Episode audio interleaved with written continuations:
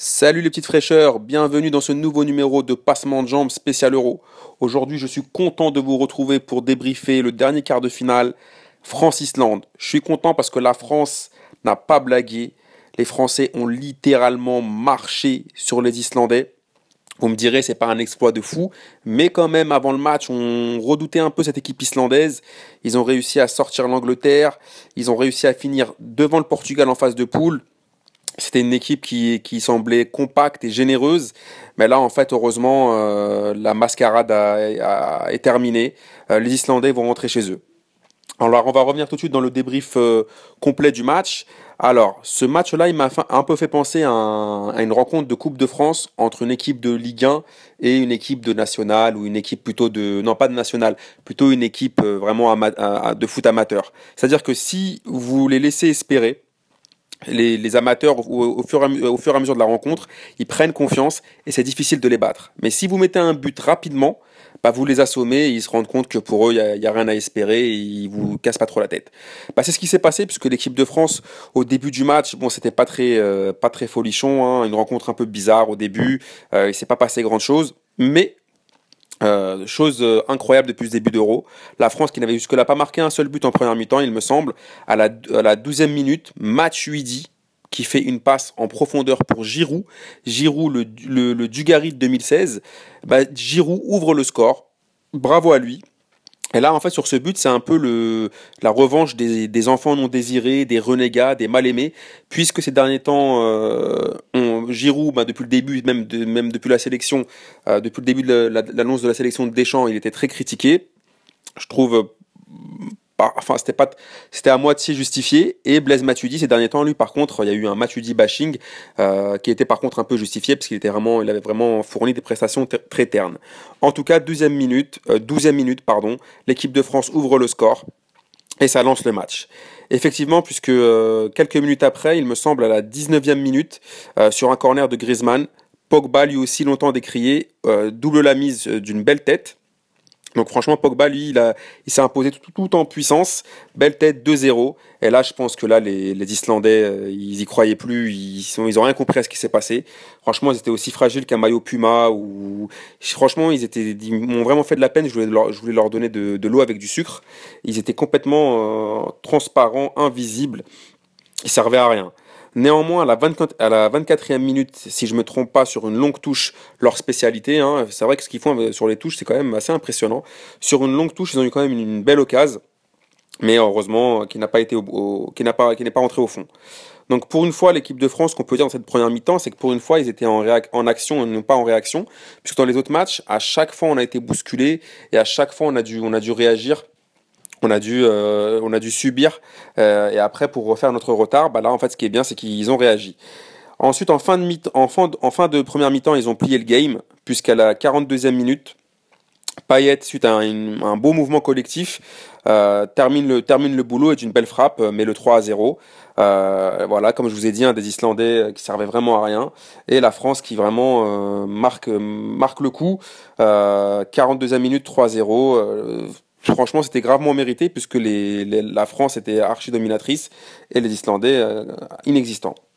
À la 44e minute, suite à encore une belle ouverture, je sais plus qui c'est qui fait l'ouverture, mais en tout cas euh, Griezmann euh, assure, il met une belle pichenette, donc il bat le sur un bon 1 contre 1, donc déjà il prend le défenseur de vitesse, il se retrouve face au gardien et d'une belle pichenette, il vient mettre le 4 à 0.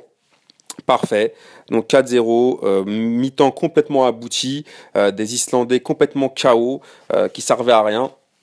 Donc voilà, 4-0, on s'est dit que c'est bien, tous nos attaquants, enfin beaucoup de nos attaquants marquent, il y a toujours des, il y a des, ces quatre buteurs différents, c'est bien pour la confiance, et on s'est dit que voilà, en deuxième mi-temps, on allait pouvoir faire tourner, qu'on allait pouvoir gérer tout ça et que peut-être on allait assister à, vraiment pire qu'une pire qu'une correction, hein, ça s'attendait peut-être à 7 ou 8 buts si ça continuait sur ce rythme-là. En seconde mi-temps, ben, les Islandais ils ont quand même essayé de, de réagir. Euh, et d'ailleurs, c'est ce qu'ils ont fait, puisqu'à la 56e minute, ils ont réduit le score. À mon avis, les Français, voilà, à 4-0, on peut pas trop leur en vouloir. Euh, ils, ils ont, ils faisaient un peu que gérer. C'est un peu normal qu'il y ait un peu de décompression quand tu mènes 4-0 face à une équipe qui t'a pas du tout dérangé. Mais en tout cas, voilà, c'est Deschamps. Par contre, ça n'a pas plu à Deschamps qui était pas très content de prendre ce but-là. Donc voilà, 4-1. Euh, les Français qui géraient, qui, se faisaient la, qui faisaient passe à 10 face à des Islandais euh, qui, euh, à mon avis, étaient un peu vexés et qui voulaient, en tout cas, à mon avis, qui avaient comme objectif de, de, faire une, meilleure prestation qu'en première mi-temps. Malheureusement pour eux, deux minutes après, sur un coup franc de Payet, tête de Giroud, doublé pour lui. Alors le gardien, par contre, le gardien islandais, il a, il a sauté, il est vraiment parti à l'aventure. Il a sauté comme comme hier. Hein. Il a, il est vraiment, il a vraiment fait un saut au hasard. Et Giroud, bah, avec son, son, bon jeu de tête, a réussi à mettre un doublé pour lui. C'est bien quand même, parce que même si moi je suis pas du tout fan de lui, euh, c'est bien parce que je trouve que parfois on était trop trop dur avec lui. C'est pas un top joueur, mais c'est pas non plus une merde. Et euh, qu'il ait mis un doublé, bah, finalement c'est bien pour sa confiance. Et pour le, le, le match contre l'Allemagne qui, qui, va là, ça va être totalement autre chose. Mais c'est bien en tout cas qu'il ait, qu'il ait réussi à mettre, à mettre ce doublé là.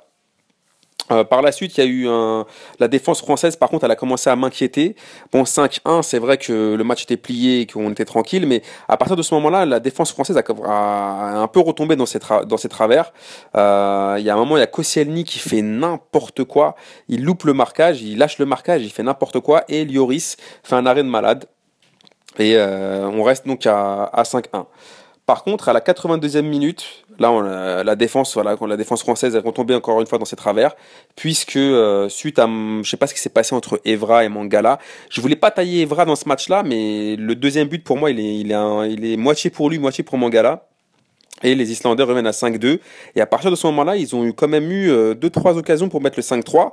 Euh, alors je sais pas, d'accord, on menait 5-2, c'est 5, euh, c'est bien, mais c'est un peu dommage quand même de se relâcher comme ça et de pas garder les cages inviolées.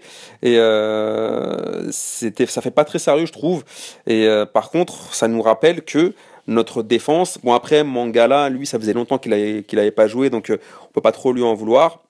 Et Evra, bon c'est du Evra, quoi. Je sais plus quoi lui dire. Peut-être qu'à la fin, il est vieux, maintenant, il n'arrive plus à refaire les efforts. Mais bon, c'était, c'était anecdotique quand même. 5-2, c'est pas grave. Donc, euh, fin du match. Victoire des Français 5-2. Euh, avant de, de, parler vite fait du match contre l'Allemagne, je vais vous faire vite fait mon, mon top et mes flops. Alors pour moi, le, le, les tops du match, c'est euh, le premier à qui euh, j'aimerais rendre hommage hein, de manière solennelle, c'est Sissoko. Je trouve qu'il a vraiment fait un bon match dans la même veine que le, le match qu'il avait fait précédemment. Euh, et pourtant, lui aussi, j'étais très sceptique de le voir dans, la liste des 23, mais finalement, physiquement, il est impressionnant. Alors aujourd'hui, c'était que l'Islande, je sais bien, mais en tout cas, ce qu'il a fait, il l'a bien fait. Même si j'espère que euh, en demi-finale, il y aura le retour de, de Tom Pouce, de d'Engolo Kanté. J'espère qu'il reviendra. Je pense qu'il va revenir. Mon deuxième top dans ce match, c'est Pogba. Euh, Pogba lui aussi qui a été décrié à juste raison euh, durant le, début de l'Euro. Là, je pense qu'il a, vraiment fait un, je pense qu'il a fait son meilleur match depuis le, début de la compétition. Il avait fait un moment une bonne, mi-temps un moment et euh, lors des matchs précédents, mais là, il je trouve qu'il a été une prestation équilibrée, homogène. Il a, il a, je trouve qu'il était euh, présent un peu partout. Euh, il a vraiment bien assuré. Euh, il était, franchement, il, a, il avait un gros volume de jeu, même si c'était pas tout le temps au top. Mais je trouve que dans la partie, il était durant tout le match, en tout cas, il, il s'est pas éteint en seconde mi-temps. Donc je trouve qu'il a, il a fait, il a fait un bon match. dans mes flops. Euh, je mettrais Payet, même s'il a mis un but. Euh, j'ai l'impression que c'est un peu, c'était un peu le, tube des matchs de poule, Payet, et que là, on retrouve un peu le mauvais Payet. Certes, il a marqué, mais je trouve qu'après, il, est retombé dans ses travers, il tricotait trop. Il y a eu l'occasion de mettre beaucoup plus de buts et il n'a pas assuré. Et euh, Deschamps, d'ailleurs, c'est un peu énervé contre lui, il me semble, en deuxième mi-temps parce qu'il euh, il couvrait mal, il, il, défendait pas du tout et je pense qu'il y était plus. Et euh, je trouve qu'il est moins bon que pendant les matchs de poule. Alors pendant les matchs de poule, c'était le seul à être bon, je trouve. Mais là, il, je sais pas ce qui se passe. Alors euh, j'espère qu'il sera là contre les Allemands, mais je l'ai pas trouvé bon ce soir. Mon deuxième flop, c'est Laurent Koscielny. Bon, Koscielny, franchement, c'est pour moi, franchement, je, pour moi le, le, premier but, il il est pour le Islandais, il est clairement pour lui. Et il me rassure pas du tout. Alors heureusement que, euh, que contre les Allemands, il me semble que, euh, que euh, l'attaquant allemand Gomez sera blessé, que Hummel sera pas là, parce que sinon franchement j'aurais un peu peur pour les coups de pied arrêtés. Et je trouve qu'il est pas bon, il me rassure pas du tout, et je l'ai trouvé vraiment pété, comme d'habitude. Voilà, donc pour moi c'était vraiment le, le flop. Et un mi-flop aussi, c'est, enfin, même si flop c'est vraiment sévère, c'est Matuidi. Je trouve qu'il a vraiment fait une bonne première mi-temps. C'était intéressant, il a notamment fait une passe décisive. Mais je trouve qu'en deuxième mi-temps, il. Voilà, c'était, on a retrouvé le Blaise, le Blaise limité, quoi. Je trouve qu'il était, on l'a pas vu franchement, on l'a pas vu beaucoup sur le terrain. Je l'ai pas vu euh, avoir une grosse activité, donc il m'a, il m'a un peu déçu. Euh, voilà pour moi les, tops et les flops. Euh, on va passer donc maintenant au j'y crois, j'y crois pas. Alors pour ce j'y crois, j'y crois app, bah ça va être simple, encore une fois, pas trop d'originalité. Euh, est-ce que la France va réussir à passer l'obstacle allemand?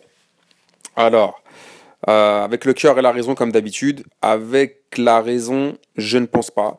Avec le cœur, je l'espère. Avec le la raison, on va commencer par la raison. Je, ne pense pas parce que, encore une fois, comme je l'ai toujours dit, j'ai un peu un côté optionnel là-dessus. Je trouve que la défense française euh, ne pourra pas supporter une équipe digne de ce nom.